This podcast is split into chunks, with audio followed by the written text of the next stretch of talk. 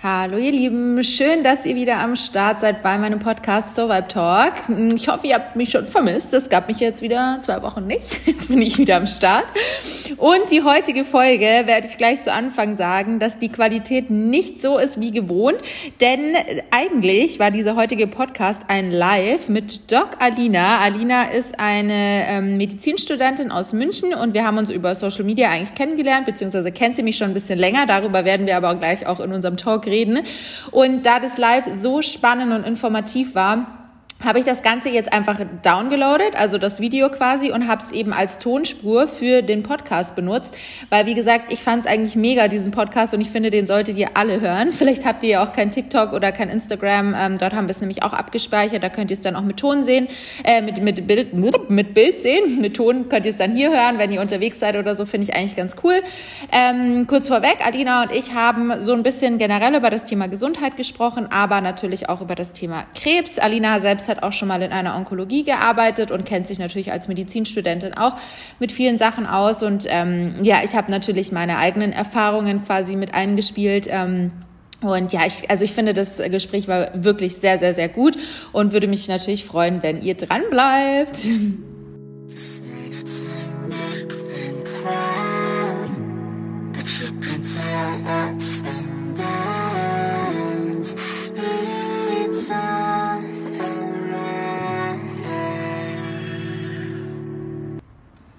So, zu Anfang eines jeden Podcasts, ihr wisst Bescheid, kommen meine drei Punkte. Einmal die Dankbarkeit, einmal die Motivation und einmal die Sache, die ich nächste Woche besser machen möchte. Erstmal zum Thema Dankbarkeit. Ich bin diese Woche unglaublich dankbar für meine Gesundheit. Ich kann es nur immer wieder sagen. Jeden Tag auf meiner Gratitude List steht einfach die Gesundheit, weil die Gesundheit ist wirklich so das Allerwichtigste, was wir jemals haben, denn wir sind die Person, die uns wirklich für immer durchs Leben trägt. Leute gehen, Leute verlassen einen, Leute kommen, aber wir selbst sind einfach immer bei uns und deswegen sollten wir halt vor allem immer auf uns schauen und uns auch die Zeit für uns nehmen. Und ich hatte ähm, letzten Freitag hatte ich meine ähm, vierte tatsächlich schon Krebsnachsorge. Ähm, am 17. November 2022 ähm, hatte ich quasi einjähriges mit meiner letzten Chemotherapie. Die hatte ich vor einem Jahr, die Zeit verfliegt, Leute. Und ähm, ja, natürlich hatte ich auch wieder ganz schön Angst vor, ähm, vor der Nachsorge. Das ist halt, glaube ich, normal. Aber mittlerweile bin ich schon ein bisschen entspannter geworden. Ich habe nämlich so ein paar Tipps und Tricks, sage ich jetzt mal, die ich bei mir selbst auch eingeführt habe, die mir helfen, an die Sache jetzt einfach so ein bisschen entspannter ranzugehen.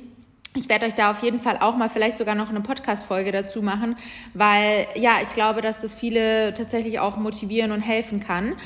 Ähm, genau, und ja, deswegen bin ich super, super dankbar für meine Gesundheit, dass alles super ist und dass die Ärztin auch zu mir gesagt hat, dass man jetzt eigentlich schon sagen kann, dass ich geheilt bin. Das macht mich natürlich super, super happy und ähm, ja.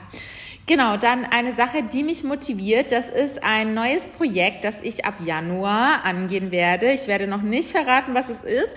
Vielleicht mache ich das aber in den kommenden Podcasts, mal schauen.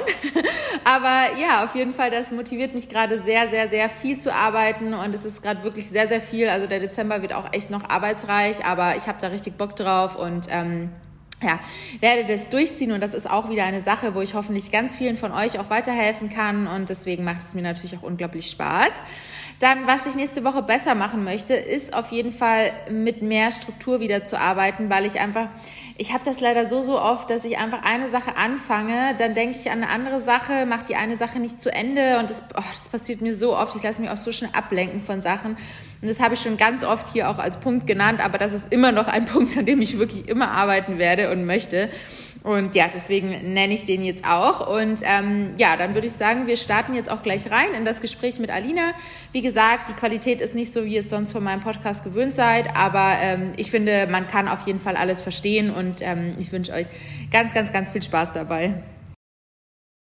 Sehr cool, dass es geklappt hat. Ja, es war doch jetzt echt easy, oder? Ja, voll. Also ich hätte zwar jetzt nicht gewusst, wo ich drauf. Ja, das macht aber. ja, sehr cool. Ja, voll cool. Dir? Ja, mir geht's sehr gut. Ich habe dich gerade schon angeteasert. Ähm, Und ich glaube, es sind, also bei mir kamen ja eh voll viele Fragen auf diesen, auf den Button auf Instagram auch. Ja. Da haben voll viele Leute, äh, hatten schon viele Fragen. Wie geht's dir denn heute? Mir geht's gut. Ich bin nur schon sehr müde, weil es ja um 15 Uhr gefühlt dunkel wird in Berlin. Das ist so krass, ey. Oder?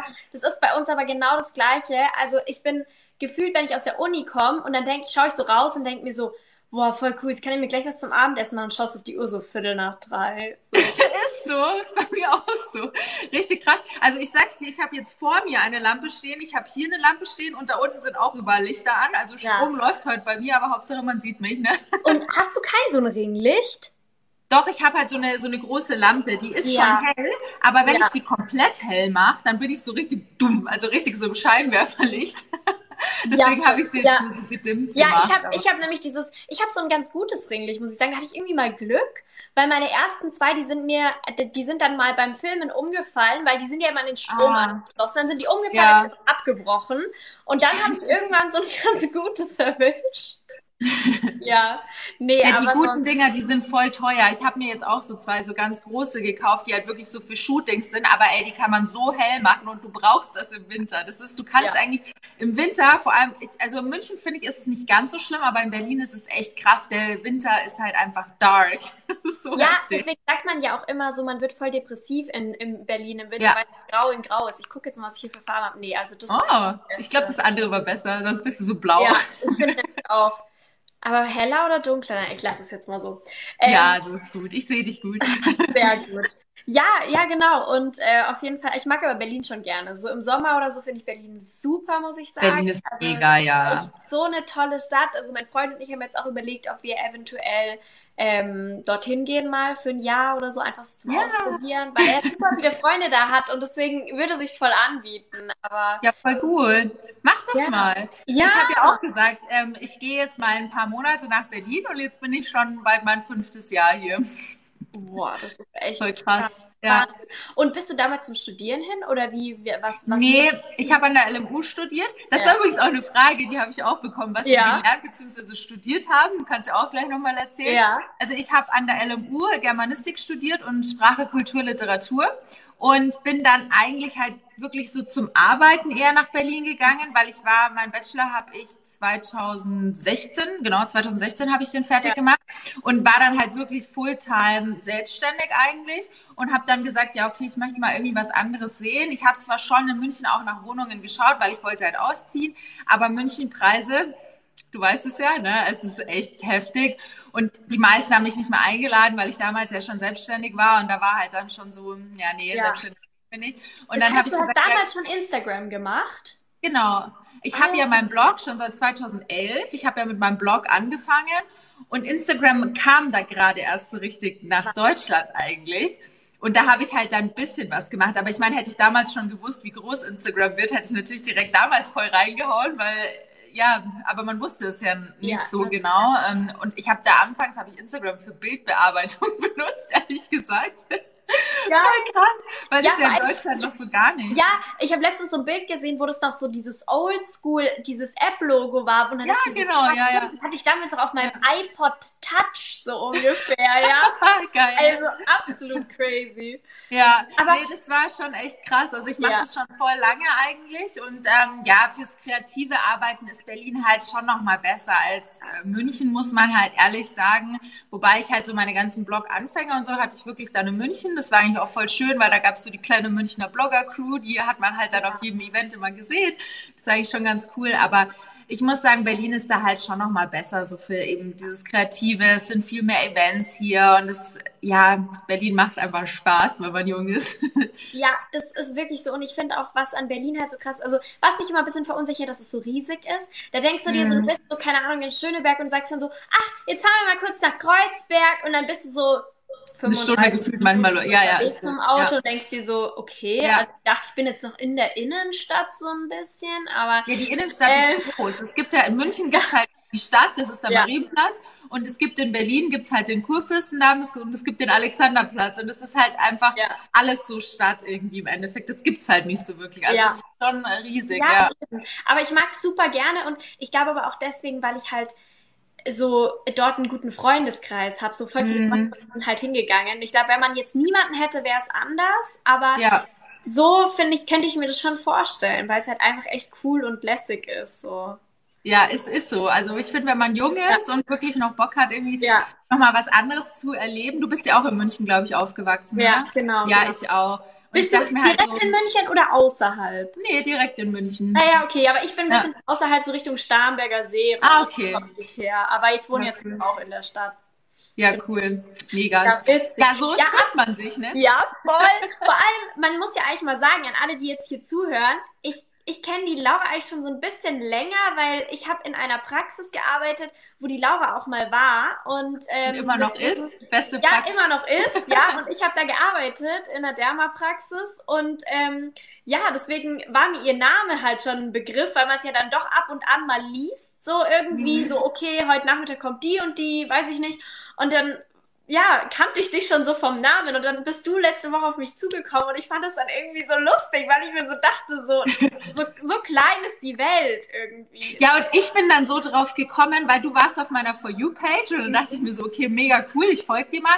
Und dann habe ich, äh, hab ich gesehen, dass du mir auch schon gefolgt hast auf, Ja. äh, auf TikTok, weil sonst kannst du ja da keine Nachrichten Genau. schreiben.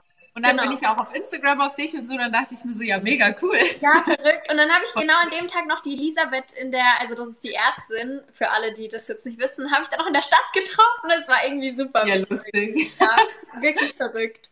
Ja. Naja, also wir, wo wir schon bei Instagram sind, folgt alle auf jeden Fall der Laura bei Instagram. Laura, kannst du mal Die sagen, auch? was Instagram heißt? Ja, Laura Lamotte wie hier, nur mit einem, also mit einem E, weil es gab Laura Lamotte bei TikTok nicht mehr, was mich echt gewundert hat.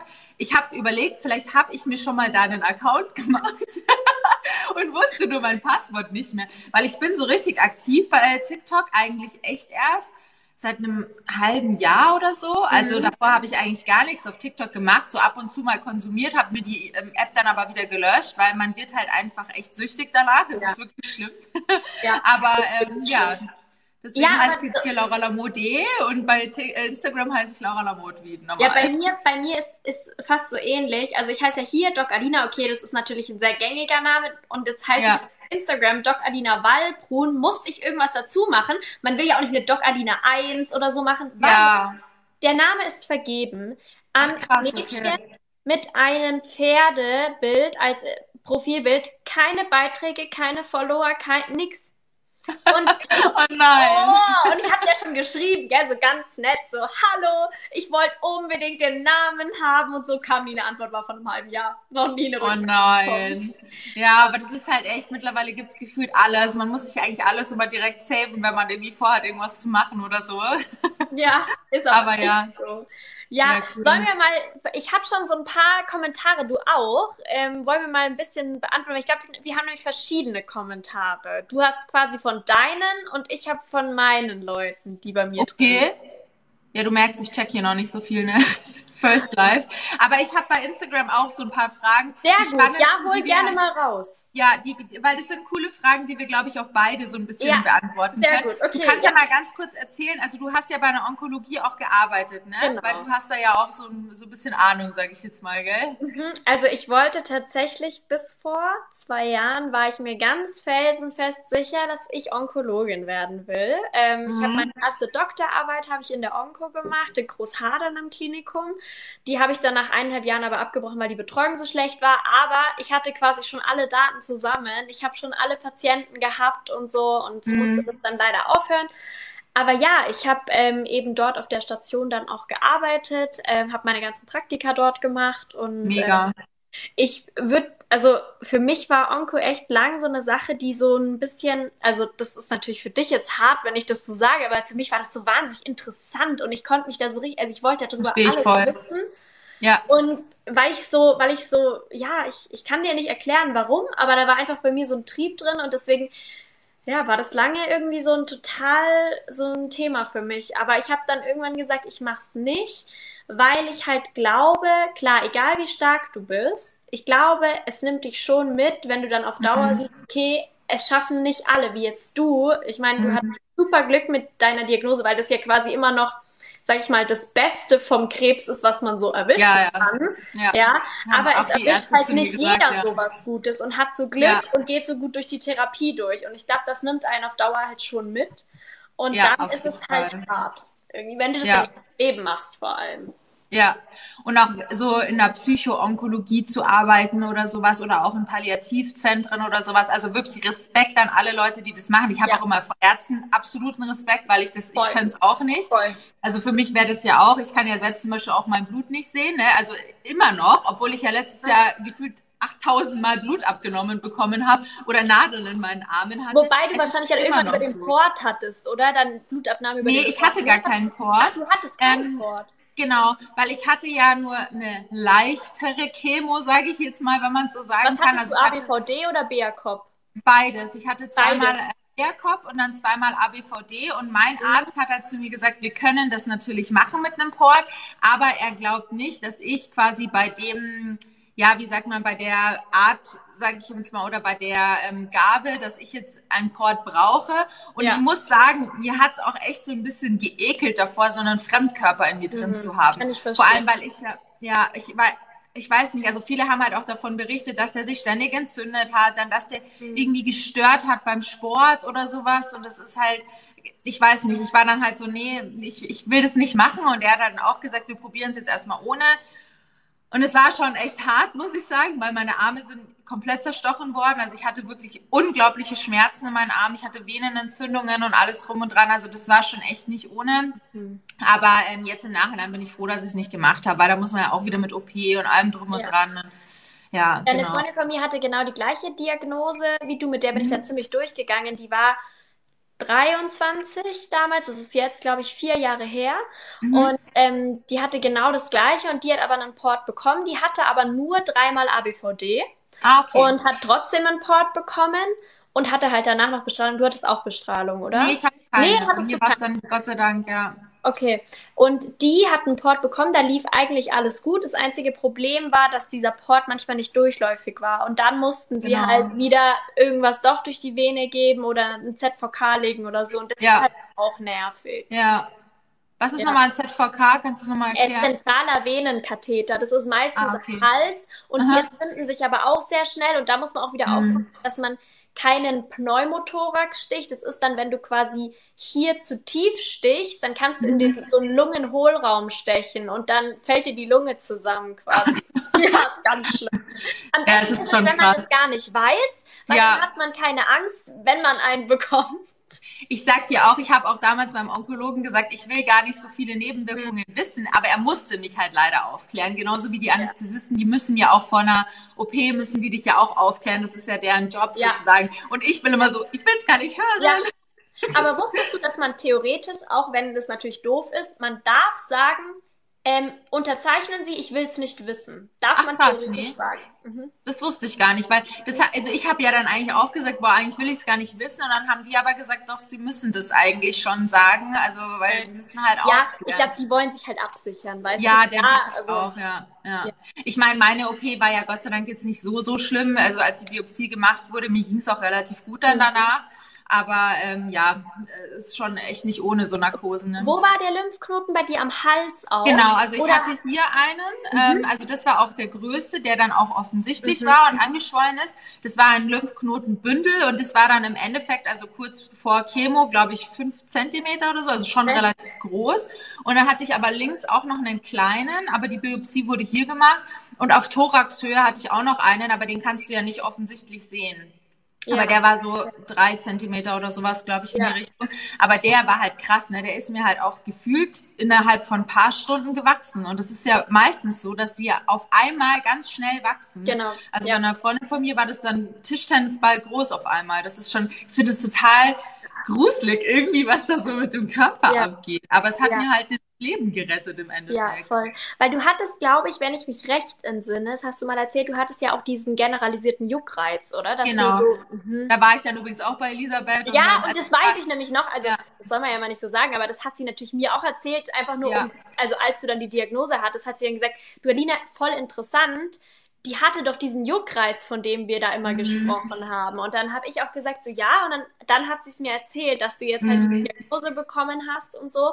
Und deswegen fand ich das total interessant, dass eigentlich dann im Endeffekt du bist zum Hautarzt und dann hätte, also weißt du, dann ist ja doch der Hautarzt eine Anlaufstelle nochmal für gar keine wirkliche Hauterkrankung, sondern mhm. für Systemisches. So. Ja, ja. Nee, ich war ja bei ganz vielen Ärzten. Also erstmal ja. bin ich zu einem Heilpraktiker gegangen, weil ich bin dann immer erstmal so, okay, ich probiere es jetzt mal auf dem Weg. Und ich dachte ja, dass irgendwas mit mir halt nicht stimmt, ja. aber jetzt nicht, ja. dass ich Krebs ja. habe natürlich. Ich dachte, vielleicht habe ich einen Vitaminmangel, eine Lebensmittelallergie, keine Ahnung. Also ich habe dann wirklich alles Mögliche an Vitamininfusionen bekommen, Sauerstoffinfusionen.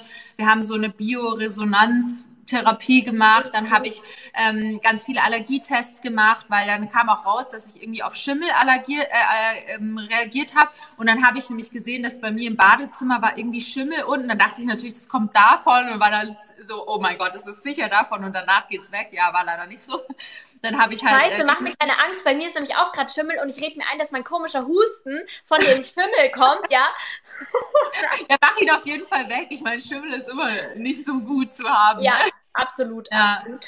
Nee, aber ich war dann ähm, beim Endokrinologen, beim äh, Hautarzt, eben beim Allgemeinarzt. Ich habe Allergietests gemacht. Ähm, also wirklich, ich habe eigentlich alles, alles. Und die Bluttests waren aber alle in Ordnung. Nee, ich hatte schon erhöhte Entzündungswerte, deswegen ja. konnte ich mich dann zum Beispiel auch nicht gegen Corona impfen lassen. Das, also meine Corona-Impfung war quasi wirklich kurz vor der Chemo dann, wurde die mir noch schnell reingeschossen, weil ich habe ich ja gebraucht vor der Chemo.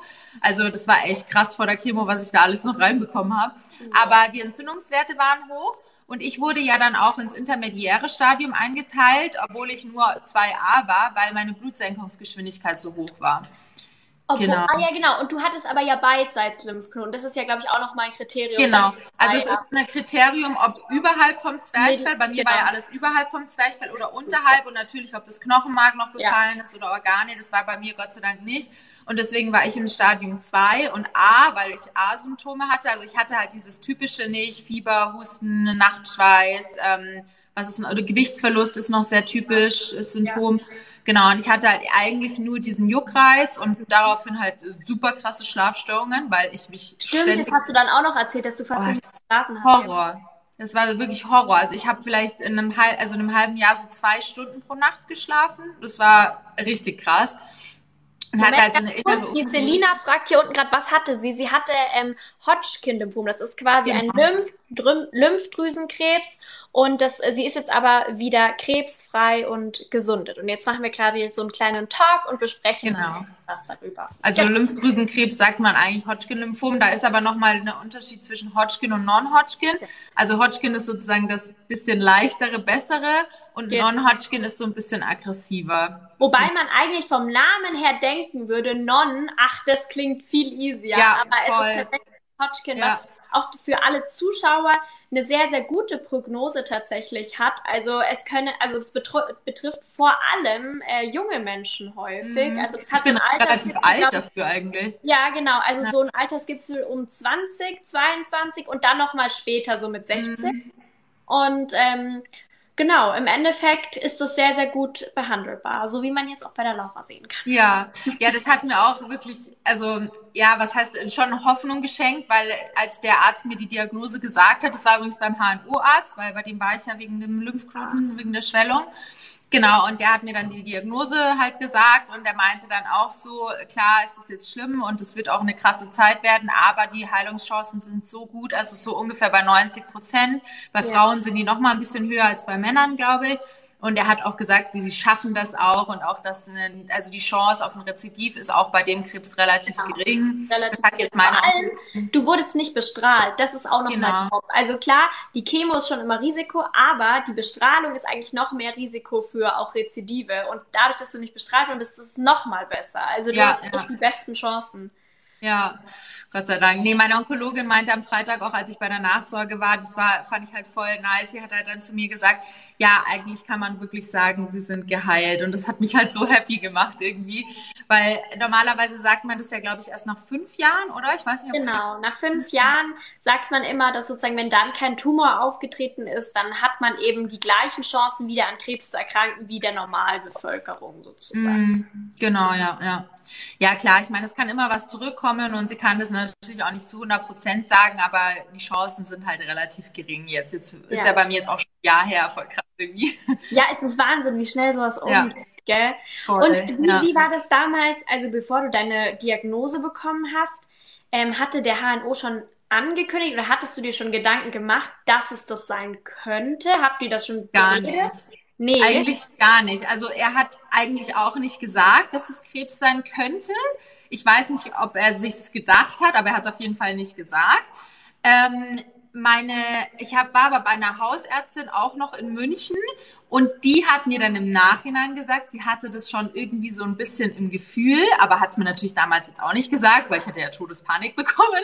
Aber ich ja, hatte klar. halt auch dieses pfeifersche Drüsenfieber. Das wurde nämlich auch erst im Blut festgestellt. Ah, aber wie lange davor? Wann hattest du das? Das weiß ich nicht. Ich weiß auch nicht, Irgendwann. ob das in Blutwerten schon hm. festgestellt werden kann, keine Ahnung. Aber die haben auf jeden Fall gesagt, dass ich das hatte. Und das kann auch eine Ursache sein für Lymphdrüsenkrebs. Muss Richtig. nicht, nicht, dass jetzt gleich alle Panik bekommen, aber es kann eine genau. Ursache Genau. Also nur mal ja. für alle Zuschauer. Das ist einfach mal damit in Verbindung gebracht worden, aber das ist wirklich eine Rate von, ich glaube, unter ein Prozent, also von mhm die quasi das hatten, aber es wurde trotzdem eine Korrelation gefunden. Also keine Panik, falls ihr das hattet, ähm, aber es kann eben in Verbindung damit stehen, genau. Ja, genau, ja, genau. Und ähm, ja, also der HNO hat es nicht zu mir gesagt. Er hat halt gesagt, wir müssen halt schauen. Also Panik hatte ich dann wirklich erst, als er gesagt hat, ja, das sieht nicht gut aus, wir müssen eine Biopsie machen. Boah, das war für mich so schlimm. Ich bin dann auch erstmal ins Auto und habe voll geweint, weil ja. meine Eltern sind ja nicht in Berlin und es war dann halt für mich so, oh mein Gott, ich muss jetzt nächste Woche ins Krankenhaus und es ging dann alles irgendwie so schnell. Also das, ich weiß nicht, das war für mich total krass. Aber irgendwie hatte ich trotzdem immer noch eher positive Gedanken. Ich habe zwar schon damit gerechnet, dass es auch was Schlimmes sein kann, aber ich habe zum Beispiel gar nicht mit Krebs gerechnet irgendwie. Ja. Mir ist es also natürlich wahrscheinlich eher so, ist es irgendwie vielleicht eine eine chronische Erkrankung oder vielleicht ja, genau, sowas in die Richtung. Sowas. Oder irgendwas, was man jetzt operieren kann oder so, dann ist es halt weg, keine Ahnung. Ja, Aber ja. ich weiß nicht. Also ich bin halt zum HNO gefahren. Ich war in meinem Sommerkleidchen, das war ja im Juli und ähm, hatte sogar meine Sachen noch dabei, weil ich wollte danach in den Café gehen, noch schön zum Arbeiten und habe dann sogar einer Freundin noch Bescheid gegeben, hey, ich fahre danach noch in den Café, falls du Lust hast, kannst du ja mitkommen. Und das war dann halt wirklich auch gut für mich, weil diese Freundin hatte dann zum Glück auch Zeit und ist dann auch wirklich direkt zu mir gekommen, ja. als ich dann vom HNO aus dann quasi nach Hause gefahren bin. Ähm, ich weiß auch diesen Weg gar nicht mehr. Ich bin mit dem Fahrrad gefahren. Zum Glück ist da nichts passiert, weil mein Kopf war halt komplett ja lost. Ich habe dann aber auch erst voll zu Hause angefangen zu weinen und habe dann meinen Papa angerufen erstmal und so und dann haben wir halt geredet und dann kam Gott sei Dank auch meine Freundin, weil ich musste dann tatsächlich am gleichen Tag auch direkt zum Onkologisch, also zu diesem Zentrum, weil klar, die mussten natürlich dann auch direkt Termine für mich ausmachen mit PET-CT, Lungenfunktionsarzt, ähm, Herzarzt, alles mögliche, also boah, Kinderwunschklinik. Das ja, war stimmt, auch krass. genau. Das heißt, du hast ja. wahrscheinlich ähm, einfrieren lassen, oder? Genau, ich habe Eizellen einfrieren lassen. Gott sei Dank hatte ich ja wirklich noch genug Zeit dafür, weil äh, viele, die haben ja gar keine Zeit mehr. Die müssen ja gefühlt morgen mit der Chemo dann anfangen und das ist halt dann schon hart. Und das war auch so eine der ersten Sachen, die der HNO zu mir gesagt hat. Ja, sie müssen dann direkt auch einen Termin ja. in der Kinderwunschklinik ausmachen. Und ich war so, was? Krebs kann unfruchtbar machen? Ich habe das natürlich noch nie gehört, weil ich mich noch nie damit beschäftigt habe. Ja, das ist es halt. Du ja. bist ja, also ich meine, die Ärzte, das muss man natürlich auch mal sagen, die machen das halt jeden Tag und irgendwie haben sie es dann schon hundertmal erzählt und die sind sich irgendwie nicht so ganz bewusst darüber, dass da vielleicht jemand sitzt, der sich in seinem Leben jetzt noch nicht so viel damit befasst hat. Ja, auch ja. natürlicherweise nicht damit befasst hat. Ja. Und die sagen dann so, ach ja, dann kriegen sie doch die Chemo und dann kriegen sie weitere Bestrahlung und viele Leute, die sitzen dann da und sind so, äh, Ey, ich war auch, meine erste Frage war auch so, also dann werden mir die Haare ausfallen, weil das war halt ja. das, was ich immer mit einer Chemo in Verbindung gebracht habe. Ja. das war für mich ja der Horror. Sein. Und mhm. dann habe ich noch gesagt, und dann wird mir die ganze Zeit schlecht sein und ich werde mich übergeben, weil das war halt für mich das Bild. Ich liege die ganze Zeit nur im Bett, ich habe keine Haare mehr, ich sehe aus wie eine abgemagerte Leiche und mir ist die ganze Zeit schlecht und ich muss mich die ganze Zeit übergeben. Und das war halt der Horror für mich am Anfang.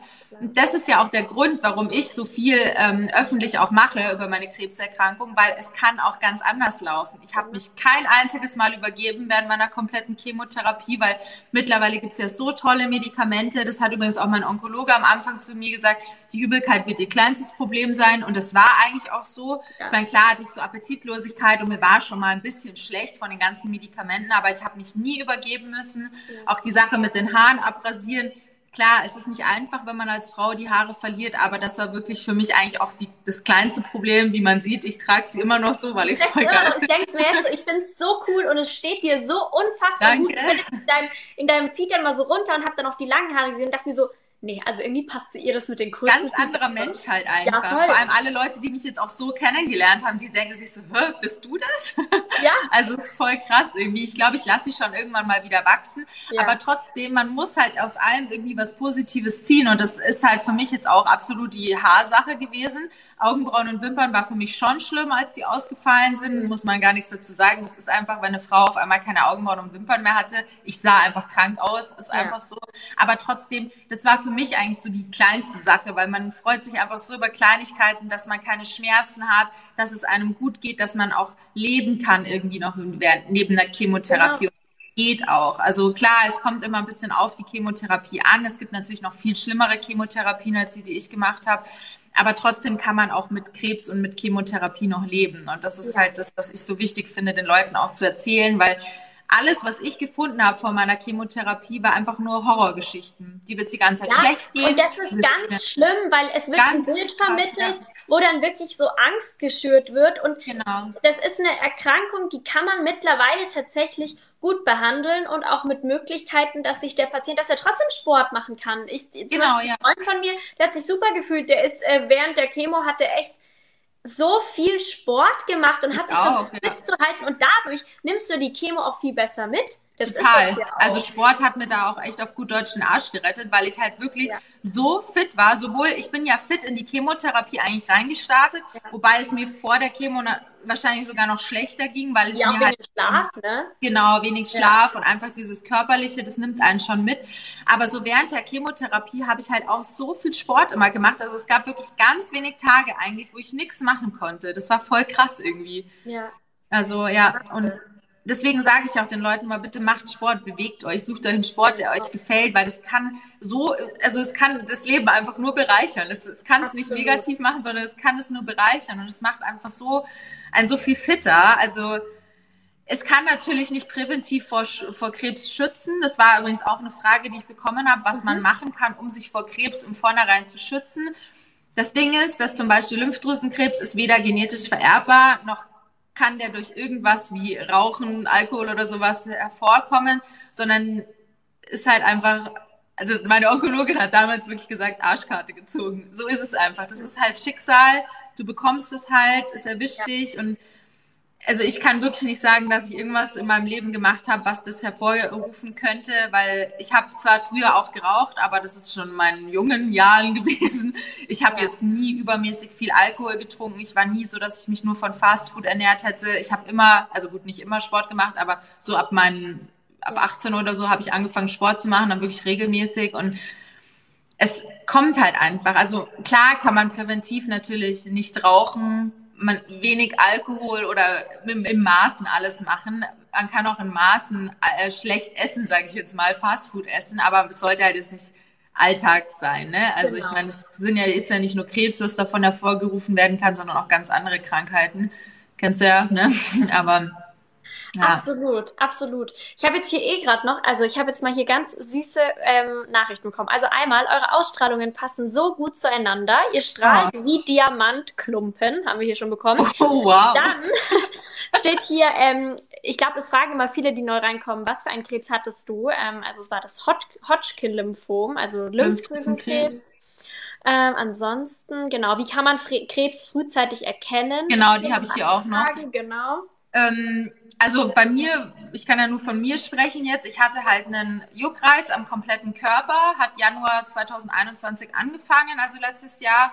Und das war eigentlich so meine, mein Hauptsymptom, sag ich mal. Dann habe ich natürlich auch mein Blut testen lassen. Da war dann der Entzündungswert, das ist, glaube ich, der CRP-Wert, oder? Genau, CRP. Der war hoch. Und meine, ich glaube, die Leukozyten, irgendwas, nee, Thrombozyten waren, glaube ich, auch erhöht, glaube ich. Aber das ist jetzt nichts, was unbedingt auf Krebs schließen muss. Das kann ja auch irgendeine andere Entzündung im Körper sein oder so. Und dann sind eben meine Lymphknoten angeschwollen, aber frühzeitig erkennen, was ich ja krass finde, mein Krebs ist zum Beispiel der, der eigentlich, glaube ich, am seltensten auftritt, aber auch, oder der am besten geheilt werden kann, aber auch der, wo am meisten Leute sterben, weil sie nicht wissen, dass sie den Krebs haben, weil viele halt gar keine Symptome haben. Ja, oder nicht und, so auf ihren Körper achten. Viele sind genau. ja so, dass sie nicht so hören und dann denken sie, ach ja, hier so ein Knubbel, das ist ja nichts Schlimmes, so, oder weißt mhm. du, das, mhm. das viele übersehen das vielleicht auch und denken sich dann, Ja. das ist nichts, passt schon. Ich sag dir, das war bei mir auch so. Also bis ich mal zum Arzt gegangen bin, da musste echt viel passieren. Ich war immer so, halt schon von selbst, ne? Aber da, also der ist dann angeschwollen und dann habe ich natürlich auch gegoogelt und klar kam dann auch irgendwie Krebs, aber es kommt immer Krebs, wenn man irgendwas googelt. Ist halt Ja, einfach so natürlich. schwanger. Absolut. Also, ja.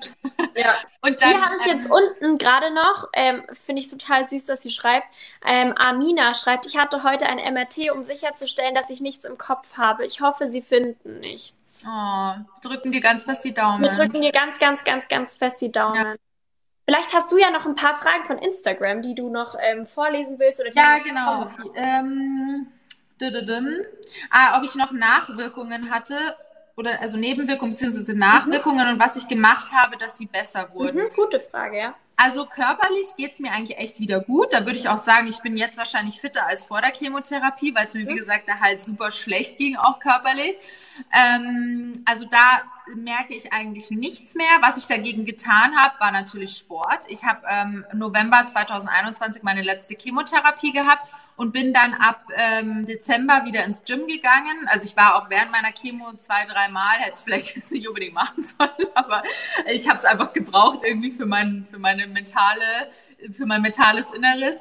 Aber ich bin dann ab Dezember bin ich wieder ins Gym und habe dann halt wirklich auch wieder mit Gewichten trainiert und ich habe so krass aufgebaut innerhalb von einem Jahr und das habe halt wirklich gemerkt, mein Körper wird immer stärker, immer fitter. Ja. Und das hat mir halt auch mental total geholfen. Ja. Und das Einzige, was ich jetzt auch noch so habe, ist dieses sogenannte Chemo-Brain, weil diese ganzen Medikamente halt schon natürlich auch sehr ins Hirn gehen, kann man eigentlich auch so sagen. Und viele haben dann halt durch die Chemotherapie totale Konzentrationsstörungen und das habe ich tatsächlich immer noch. Ich kann mich schwer auf eine Sache konzentrieren und ähm, auch nicht lange. Also ich merke halt immer noch, es ist schon besser geworden, aber ganz am Anfang war das eine Katastrophe, wenn ich beim Arbeiten saß oder wenn ich aus dem Raum gegangen bin, ich habe sofort vergessen, was ich eigentlich wollte. Das habe ich immer noch manchmal, aber es ist auf jeden Fall schon besser geworden. Ja, ja. Da kann man das Hirn natürlich schon auch ein bisschen schulen einfach, aber das passiert dann auch mit der Zeit. Also ich habe dann auch Supplements genommen, die haben mir dann auch da ein bisschen, glaube ich, geholfen. Ja, ja.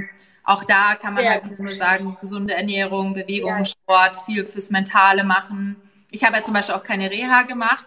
Meine Onkologin meinte jetzt am Freitag, ich hätte immer noch Anspruch. Aber ich muss sagen, ich habe es eigentlich gar nicht so richtig gebraucht, weil ich mich selbst so mental zurückgeholt habe und so viel für meine mentale Gesundheit gemacht habe und eben auch für mein, für mein körperliches Befinden, dass ich das in meinen Augen nicht gebraucht habe. Ja. Aber ich finde es gut, dass man den Anspruch nicht verliert. Und wenn ich jetzt sage, zum Beispiel nächstes Jahr, oh, ich brauche das jetzt irgendwie doch nochmal, oder es kann ja auch sein, dass man mental auch mal wieder so einen Rückschlag hat. Das kann ja auch immer Ja. wieder sein. Ähm, und ich dann sage, hey, ich möchte jetzt doch eine Reha machen, kann ich das immer noch machen. Das finde ich halt Mhm. Ja. voll gut. Also die zwei Freunde von mir, die haben beide auch eine Reha gemacht, Mhm. aber ähm, also die waren da am Chiemsee, da gibt's ja auch diese, Ja.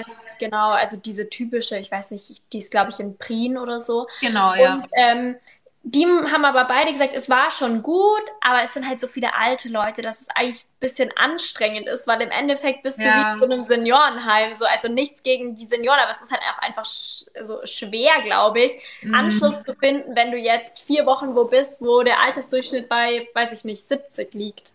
Aber es gibt auch Jugendrehas. Also Ah, das hatte okay. mir meine zum Beispiel auch empfohlen. Das war, glaube ich, eine, die irgendwie bis 29 oder 30, da falle ich gerade noch rein, ich werde nächstes Jahr 30. Aber es gibt eben auch so Jugendrehas. Also eine Freundin von mir, die habe ich auch über Instagram kennengelernt, die hatte halt auch den gleichen Krebs wie ich und die war jetzt auch vor kurzem und die meinte, die hatte so eine tolle Zeit. Also sie würde es Cool. jedes Mal wieder machen. Die haben Ja, dann halt auch so Partys gemacht und so. Ja. Und das, ja, und auch ganz viele tolle Sachen wie Yoga und Bastelworkshops und auch Fitness und alles. Und das Ja. finde ich ist halt dann natürlich schon cool. cool. Aber, ja, vor allem wenn du halt auch körperlich das wirklich auch noch brauchst, dass du erstmal wieder fit werden musst und so. Da Genau. gibt es ja auch wirklich viele Leute, die das natürlich nicht schaffen von selbst irgendwie.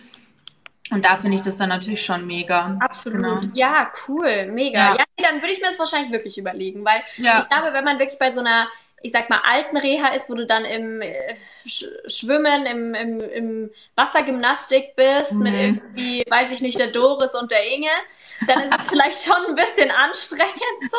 Aber wenn du dann halt auch Leute dort kennenlernst, die die gleiche Geschichte wie du haben und auch noch ähnliches Alter sind, dann Ja. kann es, glaube ich, echt cool sein. Absolut, ja. Ja. Nee, es könnte ich mir halt, wie gesagt, so in dem Sinne schon auch irgendwo vorstellen.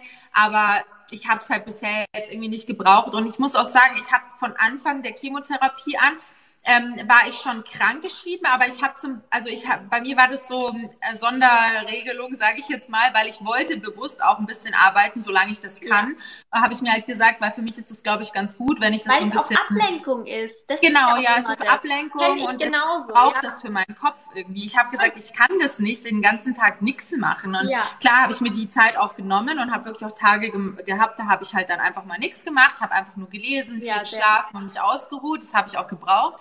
Aber trotzdem gab es dann halt auch Tage, da habe ich dann auch ein bisschen gearbeitet und ich habe ja zum Beispiel auch immer meine Vlogs gedreht und sowas. Ja. Und das äh, fand ich halt voll gut, dass ich das so geregelt hinbekommen habe. Und es war aber so auch so ein Ding für mich, wo ich dann gesagt habe, nee, ich kann halt mit meinem Job schwierig in die Reha gehen. Wie soll ich da Content produzieren? Wobei es natürlich vollkommen Quatsch ist, weil ich hätte mich auch easy die vier Wochen natürlich komplett krank schreiben lassen. Aber Ja. ich wollte das halt irgendwie nicht, weil Ja. ich habe das total gebraucht irgendwie. Ja, da hättest Ja. du dann, also ich meine, alte Leute kommen auf TikTok generell immer sehr gut an. Hättest du mit der Doris und der Inge so ein bisschen Content produzieren können? Komm, also, wir gehen mal mein, live. Wir machen why mal not? TikTok-Dance. Geil.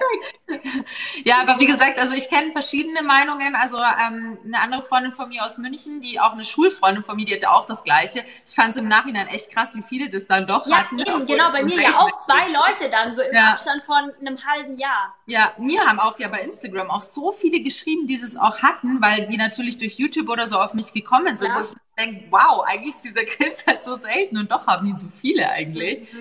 Aber ja, nee, auf jeden Fall, die war auch bei einer Reha mit ganz vielen Alten und die hat halt auch gesagt, das war gar nichts für sie, aber ja, kommt halt immer drauf an. Ja, ähm, was habe ich noch für eine spannende Frage? Wie hast du dich während der Chemo ernährt und hast du Tipps? Also, ähm, es gibt äh, bestimmt, also ich glaube, dass es ein bisschen ärzteabhängig ist, weil ich weiß, dass viele Ärzte sagen, du darfst viele Sachen nicht essen während der Chemotherapie, zum Mhm. Beispiel Nüsse, weil da irgendwelche Stoffe, glaube ich, drin sind, Okay. die man während der Chemo nicht essen darf oder so. Dann sollst du halt zum Beispiel keinen rohen Fisch oder sowas essen, weil du halt einfach Gefahr läufst, eine Salmonellenvergiftung zu bekommen und das Ja. kann halt während der Chemotherapie gefährlich werden Ja, weil, natürlich. ähm, genau, weil das Immunsystem an alle, die zuhören, eben dann ziemlich Genau. geschwächt ist. Und das heißt, selbst wenn zum Beispiel du so wenig Salmonellen aufnehmen würdest, dass dein normaler Organismus das wegstecken würde, bist du halt während einer Chemotherapie wahnsinnig anfällig und dann kannst du halt viel schneller Infekte oder auch, sage ich jetzt mal, schlimmere Dinge entwickeln, auch eine Sepsis oder alles Mögliche. Man ist halt sehr Mhm. Ja. ausgesetzt. Genau. Also das war eigentlich das Einzige, was der Arzt mir gesagt hat, dass ich auf sowas achten soll. Mhm. Aber er hat zu mir gesagt, letztendlich kann man sagen, ess alles oder ess gar nichts. Also im Endeffekt so ist es, was dir gut tut, viel Frisches natürlich. Ja. Man sollte, glaube ich, ähm, Sachen, die eingefroren sind, nicht nochmal auftauen, weil Ja. da auch irgendwie so eine Salmonellengefahr, glaube ich. Das haben wir, also wir haben halt dann auch immer frisch gekocht und so, aber das mache ich ja eigentlich sowieso immer. Ja. Und Zucker sollte man halt schon auch relativ reduzieren. Ja. Aber auch da, ich habe jetzt nicht äh, komplett auf Zucker verzichtet, Mhm. aber ich meine, ich esse ja sowieso schon immer relativ gesund und eigentlich wenig Industriezucker. Aber ich hatte ja gerade so über die Weihnachtszeit und so, wenn ich dann Lust hatte auf Plätzchen, habe ich das auch gegessen. Also ich habe wirklich voll auf meinen Körper gehört und habe alles gegessen, ähm, was, auf was ich Lust hatte. Ich hatte zum Beispiel immer voll auf deftige Sachen Lust, äh, weil Mhm. was total komisch ist, das sagen aber auch ganz viele, dass die Chemo die Geschmacksnerven verändert und das war bei mir echt so. Ja. habe ich gefühlt wie eine Schwangere, weil es war richtig komisch, weil Bea kommt bei der ersten Chemo hatte ich fast nur Lust auf deftige Sachen. Süße Sachen waren mir viel zu süß. Zum Beispiel, ich weiß nicht, ob du die kennst, diese Nougat Bits, diese, die, Ja. diese Cornflakes-Dinger. Ich esse die immer so pur. Ich liebe die. Die sind voll mit Zucker, aber ich finde die voll geil. Und Ja. bei der Chemo, ich konnte die nicht essen. Ich fand die so eklig, weil die so süß waren irgendwie. Also das ist total crazy, wie das die Geschmacksnerven so verändert. Ich fand das irgendwie voll spannend. Ähm, genau, aber ansonsten habe ich halt eigentlich auf nicht so viel geachtet. Ich Ja. habe halt einfach meinem Körper gegeben, was er wollte und habe halt bestimmte Lebensmittel oder ähm, Drinks, sage ich jetzt mal, die anscheinend auch die Leukozyten erhöhen Mhm. sollen. Da habe ich übrigens auch heute ein ähm, Video gepostet mit Produkten, die mir während der Chemotherapie geholfen haben. Das war unter anderem Aloe Vera Saft, der soll nämlich die Leukozyten so ein bisschen erhöhen und rote Beete Saft. Fand ich Mega. sau eklig, habe ich trotzdem getrunken. Hey, krass, Ja. cool. Finde ich, finde ich super. Vor allem, dass du dich so informierst. Also schaut das neue Ja. Video an. Laura Lamotte gerne mal auf vorbei. Instagram. Und, nee, nicht bei ähm, Instagram, bei Ja, TikTok. nee, hab ich ist auf. TikTok. Ja, cool. Dann Genau, wir ja. vorbeischauen. Ja, Sehr gut. Genau, da habe ich halt so ein bisschen die Produkte, die mir halt während der Chemotherapie geholfen haben, weil da gibt's Ja. halt schon so ein paar Ticks, äh, Trips, Ticks und Trips, genau, Tipps und Tricks, die und man halt machen Trips. kann. Klar. Ähm, auch was so halt jetzt zum Beispiel so ein Gesichtsroller, wenn das Gesicht so angeschwollen ist, weil das hatte ich Ja. ganz krass von der, vom Cortison. Ich war ein, ein Ja. Kugelfisch mit der Chemo. Und dann Ja, hat mir das halt immer geholfen, solche Sachen zum Beispiel. Oder Ja. gegen die Übelkeit gibt's auch viel, was man da machen kann. Ingwer zum Beispiel hilft ja Genau, sehr ja. gut. Genau, Ansonsten ich hast du wahrscheinlich eh die. Medikamente bekommen. Ondansetron oder irgendwie sowas hast Ja, und MCP hat bei mir Genau. immer wunderbar geholfen. Und die nehme ich tatsächlich heute auch noch oft, wenn mir übel ist. Und die Ja, helfen bei mir so gut. Also ich habe noch nie so gute Tabletten gehabt wie MCP. Ja, krass. Also die waren bei mir mega, aber die haben zum Beispiel auch nicht bei jedem geholfen, weil ich kenne auch wieder welche, die haben während der Chemotherapie, da hat es gar nichts geholfen. Also es ist echt wieder voll individuell irgendwie. Ja, bei der Freundin von mir, das war ganz krass. Die hatte davor, da hat die super gerne immer Spezi getrunken. Das war so ihr, ihr Leibgetränk, ja. Ja, Und dann hat sie während der Chemo, da war ihr halt schlecht und dann hat ihre Mutter gesagt, komm, dann trinkst halt eine Spezi, so dann ist alles wieder besser und so. Und seitdem kann sie keine Spezi mehr trinken, weil sie jetzt Ja. das immer damit assoziiert. Hast du auch Fühl ich. sowas? Hast du auch 100 Prozent. Also alles, was ich damals im Krankenhaus gegessen habe, kann ich jetzt nicht mehr essen. Das, da ekelt's mich richtig davor. Zum Beispiel so vegane Fleischbällchen, die fand ich davor so lecker. Die haben wir dann mit ins Krankenhaus genommen, weil das Essen im Krankenhaus war schon gut. Also kann man wirklich nichts dagegen sagen. Ja. Aber wir haben halt dann zum Beispiel abends, da gab's halt dann immer Brotzeit und dann haben wir halt oft mal noch ein bisschen was mitgenommen. Mhm. Die kann ich, boah, kann ich nicht mehr essen. Ich habe die letztes Mal mir wieder bestellt, also gekauft. Und ich fand die so ekelhaft. Also das geht gar nicht mehr. Und ähm, was war noch? Ähm, Linsenwaffeln. Die fand ich auch immer voll wie so Maiswaffeln, so Ja, ich kenne die, ja. Die, Also ich halt glaub, mehr Protein haben, so für die Fitness. Genau, äh, ja, genau, ja, ja. genau. Aber die könnte ich, glaube ich, jetzt auch nicht mehr essen. Das, Aber also, es ist lustig, dass man das mit so Krankheiten auch assoziiert. Ich hatte auch total.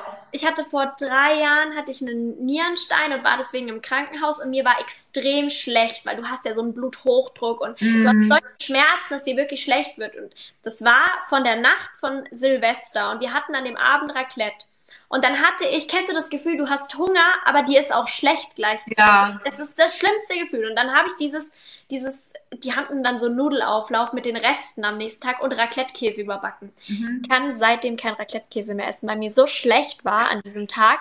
Und diese, diese, die, wahrscheinlich weil du diese Entzündung in dir hast, ja. Ja. Und dann habe ich diesen Raclette-Käse mit diesem Nudelauflauf.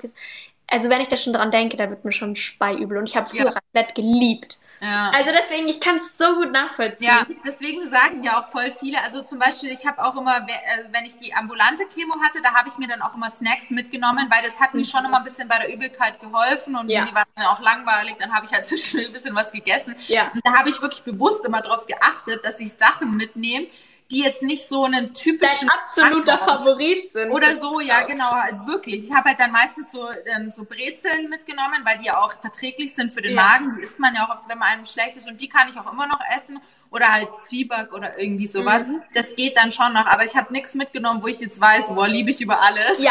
Kann ich dann Ja. nicht mehr. Ja, Ja. fühle ich sehr. Also das hat eben die Total. Freundin von mir dann auch nicht mehr gemacht. Die hat dann Mhm. wirklich auch nur noch, sie hat dann gesagt so, ja, ich esse jetzt bewusst auch nur noch das Essen aus dem Krankenhaus, weil ähm, da drauf ist mir ja eh schon schlecht. So ist jetzt auch schon egal. Voll, kann ich so nachvollziehen. Also ich war auch so, ich, also so genau das, was ich da im Krankenhaus gegessen habe, zum Beispiel Pfannkuchensuppe gab's auch und ich liebe Pfannkuchensuppe und ich konnte die dann danach auch erstmal so gar nicht mehr essen, weil ich es so eklig fand. Aber ja, das ist halt, weil der Kopf das natürlich so Ja. bewusst damit so ein bisschen in Verbindung setzt Genau, und ja, natürlich. voll. Genau Aber jetzt hätte ich sogar noch eine Frage. Hast du dir eigentlich eine Perücke geholt? Als du- Ja, mehrere Ja? sogar. Echt? Ich hatte ganz schön viele, die haben auch alle Namen. Nee. Ist, Ja, Und hattest also- du mit Echthaar oder hattest du... Beides. Also ich habe mir, ähm, bevor die Haare ausgefallen sind schon, bin ich in Berlin zu einem Perückenladen Ja. und habe mir zwei Kunsthaarperücken, aber sehr teure, hochwertige. Die ähm, erkennt man daran, dass das Netz oben quasi durchsichtig ist und man Genau. halt die Kopfhaut durchsieht. Ja, das weiß ich von der Freundin noch. Da waren wir im Perücken. Genau. Total Ja, verrückt. Da habe ich mir dann eine gekauft, die ähm, sehr an meine eigenen Haare, wie ich sie schon mal hatte. Das war so ein Longbob, Ja. so ein Straighter. Die hieß auch Laura, die Perücke, weil die mir ähnlichsten war.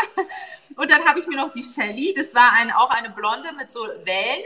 Die mag ich auch immer noch am liebsten eigentlich. Ähm, die trage ich halt aber meistens oder generell alle Perücken trage ich eigentlich meistens nur mit Mütze oder Hut, weil ich finde, also es fällt wahrscheinlich auch es fällt mir auf. schon, Es fällt schon oben Es fällt ganz schon leicht auf, finde ich. Ja, ich weiß, vor allem, wenn du halt nah an jemand dran stehst oder so. Ich glaube, das kommt auch immer noch mal drauf an, ähm, wie deine Kopfhaut so ist. Ich meine, jetzt ist noch mal ein bisschen was anderes, weil ich ja jetzt auch Haare habe. Aber ich trage sie halt kaum jetzt irgendwie. Jetzt vielleicht im Winter mal wieder, aber im Sommer sowieso nicht so Mhm. viel zu warm. Ja. Ähm, und dann habe ich halt bei Amazon mir auch noch einige gekauft, die auch echt gut waren, teilweise super billig auch. Ja. Ähm, aber die kann man auch nur mit Hut oder Mütze Ja. tragen, weil das sieht man halt sehr oben am Netz. Ja. Also meistens auch aus Plastik. Und dann habe ich tatsächlich auch eine Echthaarperücke aus Berlin hier aus einem Perückenladen, aber dunkle schwarze Haare. Und ich fand die so geil im Perückenladen. Aber ich muss echt sagen, ich kam mir damit schon immer ein bisschen verkleidet vor, ehrlich gesagt, weil, ja, ich weiß nicht, das ist halt schon, wenn du Das dann ist wirklich. halt was anderes, ne? Das wirst halt auch nicht du dann, wenn du die Haarfarbe Genau. sonst so gewohnt warst. Verstehe ich total. Ja, ja. Nee, absolut. Also wie gesagt, ich würde sie jetzt schon ab und zu mal noch tragen, aber es kommt auch immer darauf an, wenn du Indoor bist, ist es meistens viel zu heiß. Ich habe sie tatsächlich mal auf einem Event, war das glaube ich, habe ich sie angehabt und mir war dann so warm, weil es auch in diesem Raum so warm war. Bin ich schon auf Toilette und dann bin ich plötzlich wieder ohne Haare zurückgekommen.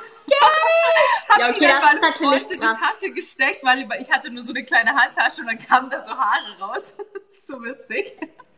Ist Ja. liebe ich ja. Nee, aber ich muss sagen, also als ich eine totale Glatze hatte, da habe ich sie schon öfter getragen. Vor allem, in, ich habe ja meine Chemo in München gemacht und da wirst du halt schon eher angeschaut, wenn du als Ja. Frau eine Glatze Wo hast. hast du sie gemacht? Ähm, bei Dr. Abedinpur am Goetheplatz. Ah, da ja, ist das okay. Josephinum, genau. Im Josephinum war ich dann auch Josephinum ist sehr gut für so. Oh, mega. Also ich kann auch diesen Arzt nur von Herzen empfehlen. Mir hat den zum Glück auch meine damalige Schulfreundin eben empfohlen, die war auch bei dem.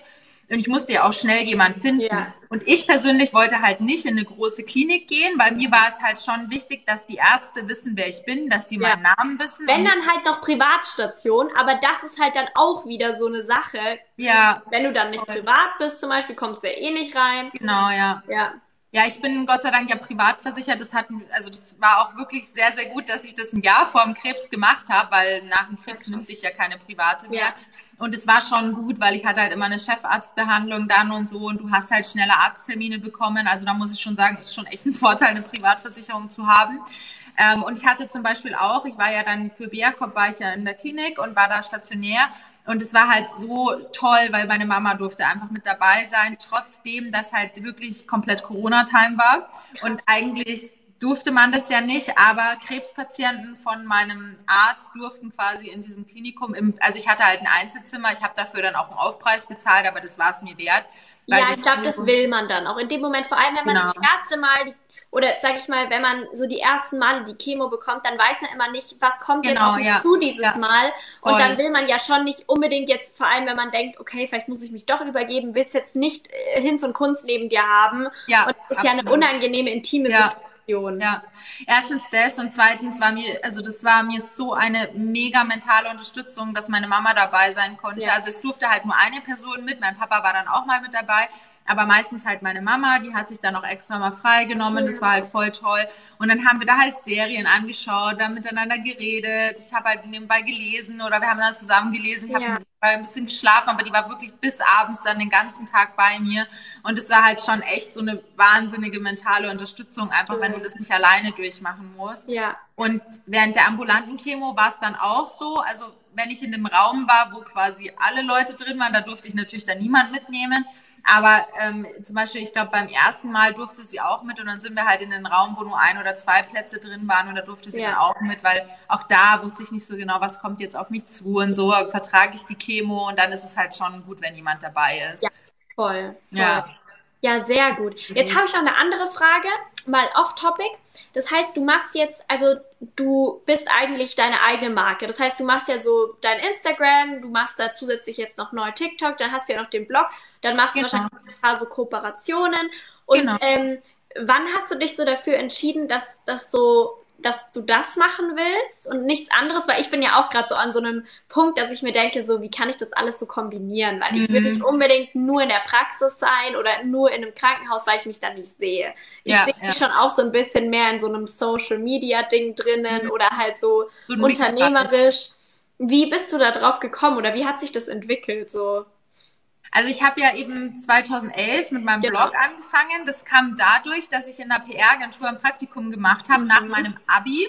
Und da war ich dann auch für die Blogger zuständig. Und das hat ja da eben alles erst angefangen. So, ich ja. war halt für Manhattan, für diese Beauty-Brand war ich da zuständig. Mhm. Und ich fand es so cool irgendwie, dass die Blogger immer diese Sachen geschickt bekommen haben. Ja, so. ja, genau, genau. Und dann war ich halt so, ja, okay, du liebst es zu schreiben, du liebst es Fotos zu machen, vor und hinter der Kamera zu mhm. stehen. Probier das doch selbst mal aus. Und dann habe ich tatsächlich damals noch mit Blogspot hieß das, glaube ich, mir selbst so einen kleinen Blog zusammengestellt und habe da halt immer meine Outfits, ey, wenn ich mir das jetzt im Nachhinein anschaue, das ist so witzig einfach, aber habe halt meine Outfits zusammengestellt, so Beauty-Tipps gegeben und sowas. Das war halt irgendwie voll lustig. Und dann ähm, kam halt eben auch Instagram mit dazu. Dann ja. habe ich aber studiert erstmal habe neben dem Studium aber auch immer noch gearbeitet, aber halt so nebenjobmäßig einfach. Und dann ähm, habe ich auch schon Social Media Management für so ein mhm. ähm, Lifestyle-Unternehmen, so eine Smart Home App war das gemacht. Das fand ich dann auch schon voll cool irgendwie. Und dann habe ich ähm, nach dem Studium habe ich mich dann wirklich eigentlich selbstständig gemacht. Ich habe hab dann auch echt schon gut verdient. Ich habe halt noch zu Hause gewohnt, deswegen musste ich jetzt auch keine Miete zahlen und so und konnte mir halt gut Geld zusammensparen ähm, und habe dann eigentlich wirklich nur das gemacht erstmal, also mit Blog und Instagram sozusagen. Und ähm, das lief dann eigentlich auch echt über Jahre, dass ich wirklich nur das gemacht habe. Irgendwann kam dann natürlich noch YouTube dazu. Mittlerweile habe ich jetzt sogar noch einen Podcast, der auch noch mit dazu kommt. Ja. Und dann habe ich vor ich glaube, das war 2020, habe ich dann noch angefangen, in äh, einem Kosmetikinstitut als Social Media Managerin und Influencer Managerin zu arbeiten, weil ich es halt schon wichtig fand, auch mal noch was anderes zu machen irgendwie. Ähm, ja. Ich wollte halt generell einfach noch mal so ein bisschen aus dieser Bubble raus, einfach auch so hinter die Kulissen schauen, sage ich jetzt mal. Mhm. Und ähm, genau, das mache ich auch bis heute noch. Das finde ich richtig gut, äh, auch mal eben rauszukommen, weil dieses Institut, da kann ich halt auch mal hingehen zum Arbeiten und bin dann nicht immer nur im Homeoffice. Und ähm, ab Januar wird es dann noch was Neues geben, aber das habe ich noch nicht official gemacht, deswegen alle ab Januar dann, ne? Ja, aber, mega. Ja. Und genau. ähm, das heißt, es war dann wahrscheinlich für dich auch gerade mit der Diagnose schon so ein bisschen ja, einfach so ein, so ein ungewisses Pflaster, sage ich jetzt mal, dass du ja, dir dann okay, krass, du bist selbstständig und jetzt hast du so eine Diagnose und was passiert mhm. dann? Weil du genau, ja keinen Arbeitgeber hast, der dich jetzt total absichern würde, oder? Ja, ja, ja. Du weißt ja erstmal, also ich habe Gott sei Dank wirklich eine gute Krankenversicherung abgeschlossen, ja. die mich halt dann auch in den Tagen, wo ich dann nicht arbeiten konnte, auch abgesichert hat und dass ich nicht so diesen Druck hatte, so, oh mein Gott, was mache ich jetzt, wenn ich nicht arbeiten kann? Sondern ich, also wie gesagt, mir war bewusst von Anfang an, wenn ich kann, möchte ich auch nebenbei noch ein bisschen arbeiten, weil mir das, glaube ich, gut tun wird und mir auch unglaublich Spaß macht, was ich mache. Aber trotzdem, wenn es der Fall sein sollte, dass ich zum Beispiel im Krankenhaus liege und nichts machen kann oder so, dann ist es auch okay. Aber trotzdem war ich halt, ich wusste zum Beispiel auch von Anfang an nicht, ähm, soll ich das jetzt öffentlich machen oder nicht, weil du bist schon auch irgendwo angreifbar natürlich. Wenn ja, du, du bist natürlich auch, du bist eine Persönlichkeit, die man kennt und noch genau. dazu bist du ja auch ein bisschen abhängig so von dir. Also du bist ja eigentlich ja. wie zum Beispiel auch so ein, wie eine Fitnessmarke im Endeffekt, wie ja. zum Beispiel eine Pamela Reif im Endeffekt, bist du von deinem Körper lebst du ja so ein bisschen. Und wenn ja, du dir dann überlegst, ja. jetzt habe ich vielleicht meine Haare nicht mehr und mhm. im Endeffekt ist es so dein Statement-Piece, wie würden, wie würden halt Kunden drauf reagieren oder das Ganze. Ja, ja, genau, ja. Klar, ich hatte da natürlich auch voll Angst und kann ich dann noch Kooperationen machen, nehmen mich ja. die Kunden überhaupt noch so an. Aber im Endeffekt, also erstens war es für mich wirklich das Beste, was ich hätte machen können, dass ich das öffentlich gemacht habe. Das war eigentlich auch richtig krass. Im Nachhinein denke ich mir so, was ging da in meinem Kopf ab? Also ich habe natürlich am ersten Tag der Diagnose war ich natürlich nur für mich mit meiner Familie, also beziehungsweise meine Familie kam dann am nächsten Tag, meine Eltern. Aber trotzdem war halt einfach nur, musste das ja erstmal realisieren, dass ich jetzt ja. Krebs habe. Das hat auch noch lange gedauert, bis ich es wirklich zu 100 Prozent realisieren konnte. Ja, Aber ich habe ja trotzdem meine ähm, Community wirklich mitgenommen von Tag eins ab, wo es mir so schlecht ging. Ich habe alle Arztbesuche mit quasi verfolgt. Ich habe die Leute daran teilhaben lassen, die wussten, ich habe heute diesen Arzttermin. Ich habe dann schon in der Story nochmal reingepostet, hey Leute, ich muss heute für mich sein, die Diagnose war nicht so gut, ich melde mich morgen.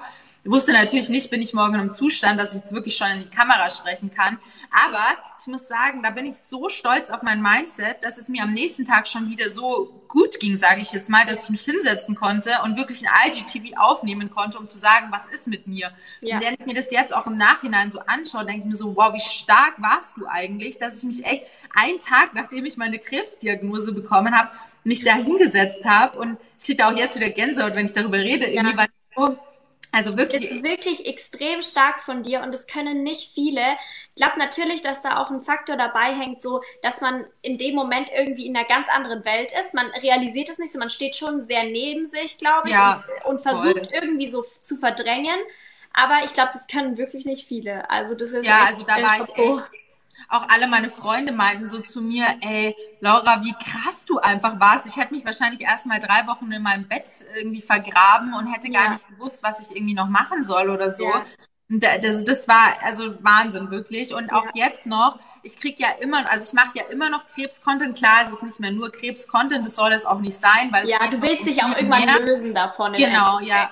Aber trotzdem mache ich ja immer noch Content und es ist nicht, weil ich irgendwie Aufsehen erregen will, sondern, also ja, im Endeffekt schon, aber halt positives Aufsehen im Sinne von Krebsaufklärung, ja. weil wie ich genau, Awareness und genau, wie man ja. sich schützen kann und was man tun kann. Genau, und es total. macht mich so happy, wenn ich jeden Tag Nachrichten bekomme. Ey Laura, du hast mir so geholfen mit deinen Videos, mit deinen Erfahrungstipps. Jetzt weiß ich, was ungefähr auf mich zukommt. Ja, ähm, jetzt weiß ich, dass eine Chemotherapie auch nicht immer nur schlimm sein soll. Und das sind halt, ich habe halt genau den Content gemacht, gemacht, den ich mir halt damals so unglaublich gewünscht hätte und den niemand gemacht hat so. Also es gibt schon auch ein paar Krebsblogger, sage ich jetzt mal, aber das ist halt eher weniger der Fall, weil meistens findet man halt nur negative Erfahrungsberichte. Ja. Und ja. das war mir halt voll wichtig. Ja, weil die Menschheit ist aktuell ja auch häufig so gepolt, dass immer nur das Negative gestated wird. Genau, oder ja. wenn du jetzt zum Beispiel ein Review gibst oder einen Praxisbericht oder so. Im Endeffekt sagen die meisten Leute nur dann was, wenn es nicht gut war oder wenn es mhm. schlimm war oder wenn es schlecht war, weil sie sich von der genau. Sicht reden. Und die positiven ja. Sachen werden viel zu wenig thematisiert, sag Ja, ich finde halt beides wichtig, weil ich natürlich schon auch gesagt habe oder auch, ich habe mich auch in der Story gezeigt, wenn ich absolut scheiße aussah. Ja. Ich habe mich in der Story gezeigt, wo ich gar keine Haare im Gesicht hatte. Klar war das mega schlimm für mich, aber natürlich, man muss auch die Realität zeigen. Das ist kein Ponyhof, so eine Chemotherapie, ja. aber mit ein paar sage ich jetzt mal, Dingen kann man sie sich besser machen. Man muss halt natürlich viel für die mentale Gesundheit auch machen, weil das finde ich ist das Allerwichtigste, dass man das gut durchsteht.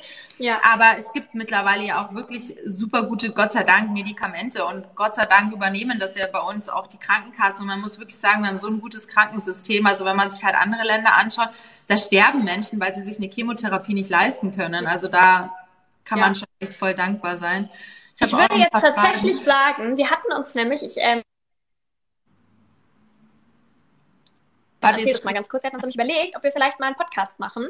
Ich würde ja. sagen, ähm, wir müssen tatsächlich ähm, vielleicht mal ein paar Fragen zusammensammeln und wenn ihr auch mhm. Fragen habt, gerne der Laura noch mal bei Instagram stellen oder mir ja. auf Instagram stellen, weil man kann ja auf TikTok immer äh, leider keine, keine Nachrichten schicken. Aber schickt uns gerne eure Fragen, Themenwünsche etc., über was wir reden könnten. Und dann ähm, würde ich sagen, führen wir das in jedem Fall ähm, vielleicht in einem Podcast, einer Podcast-Episode für euch fort. Ähm, weil dann haben wir es auch schauen, wenn wir dieses Video abspeichern ja. können, dass wir das auch genau. bei Instagram als IGTV hochladen. Das fände ich eigentlich echt cool. Das wir probieren das gleich mal, aber das sollte schon klappen. Genau, das würde ich nämlich hochladen. auch sagen. Genau. Mhm. Ja, cool, dann lass uns das machen, weil sehr ich habe zwar jetzt hier unten schon noch mal ein paar Fragen, aber die könnt ihr mir dann sehr gerne eben ähm, bei Instagram genau. nochmal schreiben oder auch dir bei Instagram und dann, genau, genau. einen Podcast, da hätte ich auf jeden Fall voll Lust. Finde ich sehr, sehr gut. Cool. Ja, voll. Und ähm, ja, äh, ich werde jetzt auf jeden Fall noch eine Runde wahrscheinlich live bleiben an die Leute, die irgendwelche Fragen noch generell haben zu Krebserkrankungen oder so, mache ich jetzt noch so die medizinische Seite, wenn ihr da Lust habt. Und ähm, genau, ich würde sagen, wir, wir führen das fort. Ich fand es richtig schön mit Voll dir. gerne. Ich, ich habe hier auch, richtig viel positives Feedback bekommen, sodass wir so gut viben und dass es so cool ist, uns zuzuhören. Finde ich übrigens auch. Ich finde auch, dass es voll das harmonische Gespräch ist. Irgendwie ja, so. finde ich auch. Richtig, richtig schön.